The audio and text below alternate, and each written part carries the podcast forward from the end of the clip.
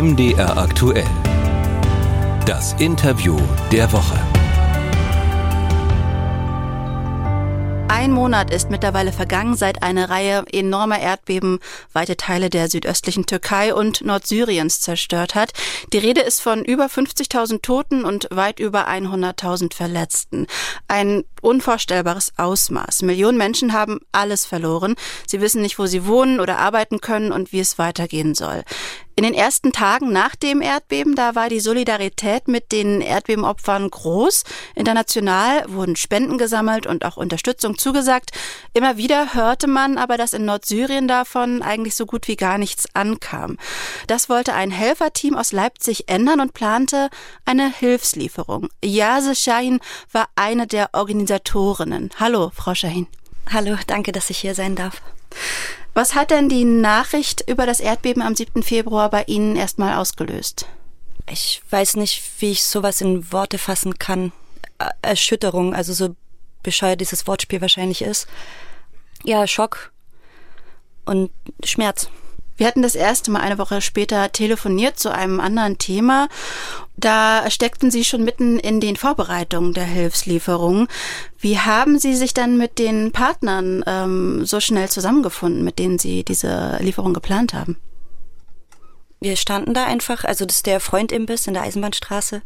Der Inhaber ist Mohammed Shekhalon. Ähm, da standen wir zu zweit, zu dritt. Und dann war klar, weil Geld hat nicht jeder. Manche Menschen wollen kein Geld spenden, können kein Geld spenden, aber wollen Sachspenden gerne abgeben. Und dann war klar so, ey, okay, wir machen jetzt. Wie haben Sie das dann umgesetzt? Also eigentlich habe ich mich ein bisschen auf die Hilfsorganisation in Deutschland irgendwo verlassen, dass wir sagen können, okay, wir fangen an und können dann vielleicht zusammenarbeiten oder abgeben. Und was da dann rausgekommen ist, das war sehr frustrierend. Also ich habe E-Mails bekommen, da steht drin, dass die Zollabwicklung, die Transportwege, das ist ja alles zu kompliziert. Wir sollen doch bitte Geld spenden. Also unser äh, Sachspendentransport sollte bewusst nach Nordsyrien. Dort gibt es keine Bank. Und wenn, also das Geld erreicht nicht die Menschen, um die es gerade geht. Auch so eine Aussage, dass diese Wege einfach zu kompliziert sind. Wir sind einfach Normalmenschen, einfache Leute von der Eisenbahnstraße und wir konnten das auch bewältigen und zwar überhaupt nicht so kompliziert. Man sammelt die Spenden, man muss diesen LKW wiegen lassen dann zu einer Spedition, die eine Ausfuhranmeldung macht, dann zum Zoll und dann können wir losfahren. Man muss auch dazu sagen, wir sind der erste deutsche Transport gewesen, der überhaupt die syrische Grenze passiert hat. Also Sie haben gesagt, das wäre gar nicht so kompliziert gewesen, nach Nordsyrien zu kommen. Nee, so meinte ich es gerade nicht. Also ich meinte, manche Sachen wären nicht so kompliziert gewesen, hätten wir von Anfang an eine noch klarere Planung gehabt. Ne? Weil so haben wir jetzt erstmal gesagt, okay, wir nehmen Spenden an. Die Auflage war, also in die Türkei durften nur Sachen neu mit Etikett. Wir hatten dann ein bisschen eine kleine Ausnahmeregelung. Das kam dann Stück für Stück für Nordsyrien. Fast neue Sachen. Wer hat diese Regelung ähm, beschlossen? die Türkei in dem Moment, also die ist da der, der Bestimmer und das muss man sich vorstellen. Wir haben dann Spenden bekommen. Es hat alles angefangen, äh, Freundin bis Eisenbahnstraße, okay, komm, wir packen es jetzt hier hin, haben wir gemerkt, oh, das sind so viele Menschen, die helfen wollen, die geben wollen und wirklich nicht das letzte Hemd, sondern das erste. Und es war das Schönste, dass so viele Menschen zusammenhalten und nicht nur syrische, nicht nur deutsche, links alternativ orientierte. Alle haben zusammengeholfen. Wir sind jetzt mit einem großen LKW, das waren 14 Meter Ladefläche und zwei Transporter konnten wir dann losfahren. Und wie haben Sie dann entschieden, wo Sie mit diesem kleinen Konvoi in Nordsyrien äh, hinfahren, also welchen Ort Sie dort ansteuern? Also Mohammed Sheikh Halon, er kommt aus Idlib und äh, das ist auch eine der betroffenen Städte und viele Menschen, die jetzt sich auch beteiligt haben, kommen aus den Gebieten und sind ja damals, also vor circa acht Jahren plus minus, äh, zu uns hierher gekommen und in die Eisenbahnstraße. Das heißt, Idlib war auch das Ziel ihrer äh, Lieferung. Ich habe aus den Medien gehört, es sei nahezu unmöglich gewesen, die Grenze dort zu passieren, aber Ihnen ist das gelungen. Ja. Wie ging das? durch viel Telefonieren, durch Zusammenarbeiten. Also wir haben mit dem türkischen Konsulat äh, gesprochen. Das, wir brauchen ja auch eine, eine Packing-List ähm, haben die dorthin geschickt, haben aber auch sofort äh, einen E-Mail-Kontakt bekommen. Das ist dann für die türkische Grenze, dass wir einreisen können mit einem Hilfstransport. Wir haben LKWs, also türkische LKWs genommen und haben umgeladen, damit wir die türkisch-syrische Grenze passieren können, haben mit AFA zusammengearbeitet und Sümer, das sind Hilfsorganisationen dort vor Ort. Und äh, so konnten wir dann rein. Das andere ist, dass in Idlib gibt es auch eine Hilfsorganisation und mit der haben wir zusammengearbeitet. Wir sind nicht direkt dort reingefahren, wir waren am Anfang der Grenze, Azaz, Chinderis und Afrin, also in den Gebieten sind wir persönlich hingegangen, konnten Sachen übergeben und aus Idlib sind mehrere Transporter dann angefahren und äh, konnten die Sachen nehmen und dort zurückbringen. Was haben Sie erlebt, als Sie die Grenze passiert haben? Wie sind Ihnen die Menschen dort begegnet? Also man muss dazu sagen, das ist jetzt nicht, dass wir, oh, schwuppsdiwupps da durch sind, sondern allein an der türkischen Grenze waren wir einen Tag und eine Nacht im Transporter und haben dort geschlafen, bis wir überhaupt über die türkische Grenze konnten. Weil? ja, zum einen auf ganze Papierkram nochmal kontrollieren, was sagt das Konsulat. Dann ging es auch darum, welche Wiesen haben wir. Ähm, ich bin bewusst mitgefahren, ich habe den deutschen Pass. Und das war für mich auch wieder ein Kennenlernen, was bedeutet ein deutscher Pass? Was bedeutet es, wenn in einem Pass steht, keine Einschränkung? Und was bedeutet es, wenn in anderen Pässen das nicht steht? Und ich bin bewusst mitgefahren, auch um über die syrische Grenze zu kommen, weil es ist ein Unterschied, ob eine deutsche Frau mit drin ist. Ich glaube, vielleicht hat so funktioniert. Es existieren ungefähr 70 Zeltstädte, also mehrere Kilometer in Zelten. Aber nicht wegen des Erdbebens, sondern durch den Krieg. So, und es sind Menschen, die sind umlagert. Auf der einen Seite ist Erdogan, auf der anderen Seite ist die PKK und dann ist noch Assad und dann wird noch gebombt. So, es grenzt an Menschenausrottung, was dort passiert.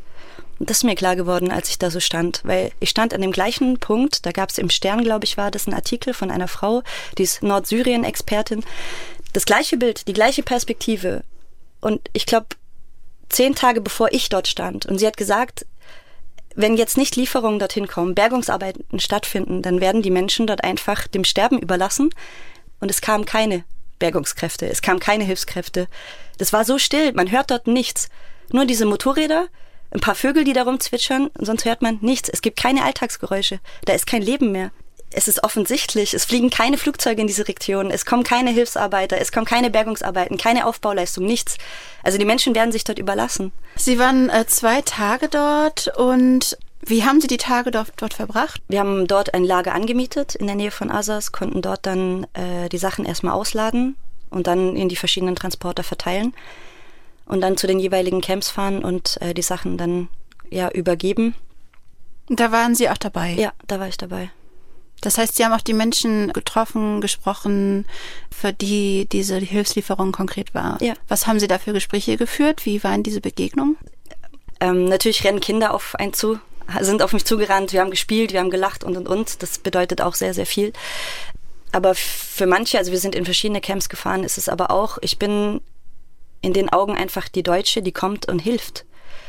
Und ich war schwer, weil ich, ich bin nicht reich, ich, hab, ich, kann, ich kann nicht. Ich bin einfach nur eine ganz normale Stimme und da kommen Hoffnungen entgegen, wo ich weiß, vielleicht kann ich die gar nicht erfüllen. Ich kann nicht retten, ich kann nichts machen.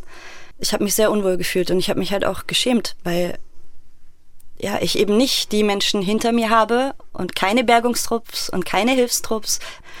Und wie soll ich das in dem Moment den Menschen sagen. Was haben Sie denn mitgebracht? Was war denn da dabei in Ihren Lieferungen? Womit äh, wollten Sie dort äh, helfen? Vorrangig waren es Decken, also viele, viele Decken, äh, Winterkleidung. Wir haben viele Windeln, Baby, also Milchpulver. Ähm, Rollstühle hatten wir, Krücken haben wir gesammelt, ähm, Zelte.